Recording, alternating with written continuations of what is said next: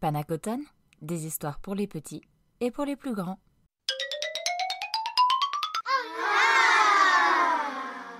Les maisons des animaux.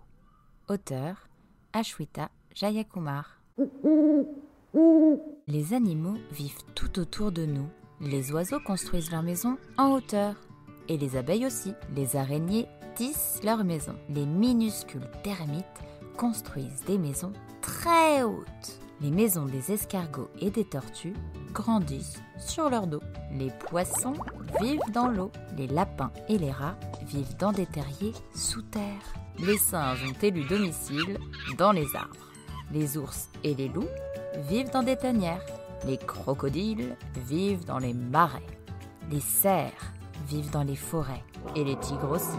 Certains animaux vivent près de nous et certains vivent loin de nous. Mais sais-tu ce que nous avons en commun avec tous les animaux du monde? Nous construisons tous nos maisons sur une grande maison, la planète Terre.